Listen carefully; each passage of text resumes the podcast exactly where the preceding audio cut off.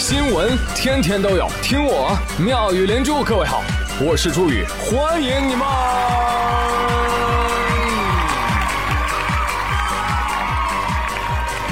谢谢谢谢谢谢各位的收听啦！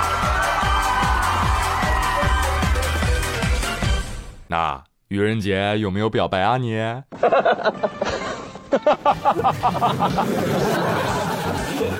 我跟你讲啊，不建议在愚人节表白，太常规了，很容易被识破，对不对？所以呢，要表白就在清明节表白，啊，万一被拒绝，还可以说，呃，我刚刚被鬼上身了。哎，我跟你说，清明节啊，呃，大胆表白啊，不要怕，失败了也不要慌，大胆的去试啊，因为今年的清明节跟复活节是同一天，可以卡 bug 复活，你知道吗？啊！一旦表白成功了，那每年清明节都是你俩纪念日啊！我呸！扫墓及约会，是不是？那至于怎么表白呢？我都帮你们想好了。哎呀，哎，我能成为你单身路上的绊脚石吗？Nice，你知道吗？我喜欢你。第一句是假的，第二句也是假的。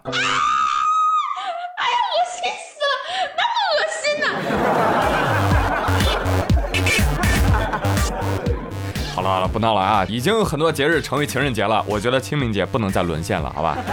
说正事儿。这两天我在网上看到一条标语啊，这个标语厉害了，自带语音哦，所以我没有办法把它读出来，必须得唱。我们一起打疫苗，一起喵喵喵喵喵。我他又能上来。免费新冠疫苗在深圳全面开打，而最近在深圳啊、南京等地啊，像这种新冠疫苗接种宣传标语也走红了网络啊。除了刚才那条，还有什么？还有什么？为了爱我和我爱的人，大家撸起袖子打两针。防疫道路千万条，接种疫苗第一条，谁接谁安全，早接早安全。啊，不知道还以为是催婚广告呢啊！哎，但是这些标语确实还挺有意思哈。我也来一条，和所有的病毒说拜拜，和所有的疫苗赛嗨嗨。这什么玩意儿？还有呢，还有呢，每个人的身上都有苗苗，让我为你打苗苗。你不要过来呀！别等到一千年以后，你才想起打疫苗。这才想起来，早干嘛去了你？怎么样？这几个标语是不是也不错？三十号的时候啊，南京戴家巷社区的党委书记王先生就说了：“哎，你别说啊，咱们自三月下旬悬挂这个标语以来啊，辖区居民对疫苗接种的接受程度有很大的提高。”哎，确实啊，朗朗上口、深入人心的宣传标语当然有用。所以说，广告语为什么商家重视啊？因为它的技术含量非常的高啊，涉及到什么心理学、啊、传播学啊等等学科啊啊。那对于以上标语，大家觉得哪个好呢？我投一起喵喵喵一票。哎，不仅可以当标语，还可以设计成完整的一首歌。哇哦我们一起打疫苗，一起喵喵喵喵喵，打完疫苗撒个娇，哎呦喵喵喵喵喵，我的心脏砰砰跳，脸上坚持着微笑，就算疼我也不会大叫。救命啊！好，再说一遍啊，打疫苗不收费，任何要收费的都是诈骗分子，没错，要对他们保持警惕。这一点啊。我建议向下面这位小学生学习。前两天，安徽淮南一名小学生在家接到了疑似诈骗电话。喂，小朋友，你爷爷生病了，快打钱！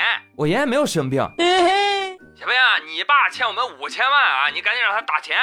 我寻思我爸也没那么多钱呀。这小孩倍儿聪明，见招拆招啊！挂了电话，立马联系他爹，结果发现父亲联系不上。哎呀，这是怎么回事呢？于是他迅速报警啊！当地派出所的民警就赶到，联系上了家长，并且对孩子的警觉性提出了表扬。孩子说：“嗨，我们学校啊有警察叔叔专门来做讲座啦。”哦，你真厉害。叔叔说：“对呀，不就是我去给你们做的讲座吗？还 认识我吗？当时你们还送我一个红领巾呢，是不是？下次有什么急事，你可以及时联系到，打幺零也行，我们来的更快一点，好不好？那我们走了啊，这说明我这个防电影大片宣传做得好。我自己夸自己，叔叔，你这凡尔赛了啊！哎呀，我现在就担心啊，这孩子的爸爸情绪是否稳定啊？毕竟孩子说，我寻思我爸也没那么多钱呢。伤害性不大，侮辱性极强。爸爸默默地流下了穷人的眼泪。得亏这个电话是小孩接的，你想，如果这电话是孩他妈接的，喂，你好，你老公欠我们五千万，赶紧还钱。好啊，他竟然敢背着我藏私房钱。哎，大姐大姐，你冷静一下，你听我解释啊，大哥不是你想象的那样，不是我想象的那样，不是你想象的那样有钱，是我的错，我刚刚念台本念错了，本来想说五千块，不好意思。多加了个万，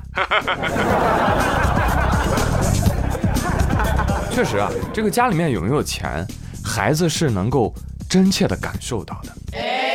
你比如王小胖，他就一直跟我说，他说啊，他一直觉得自己是穷二代，啊，直到有一天他爸突然就语重心长的跟他说，孩子，啊其实你不是穷二代。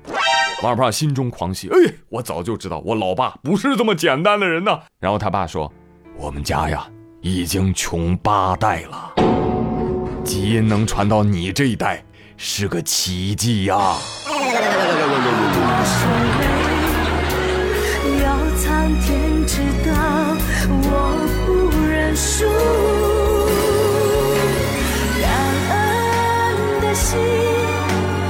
感谢命运，花开花。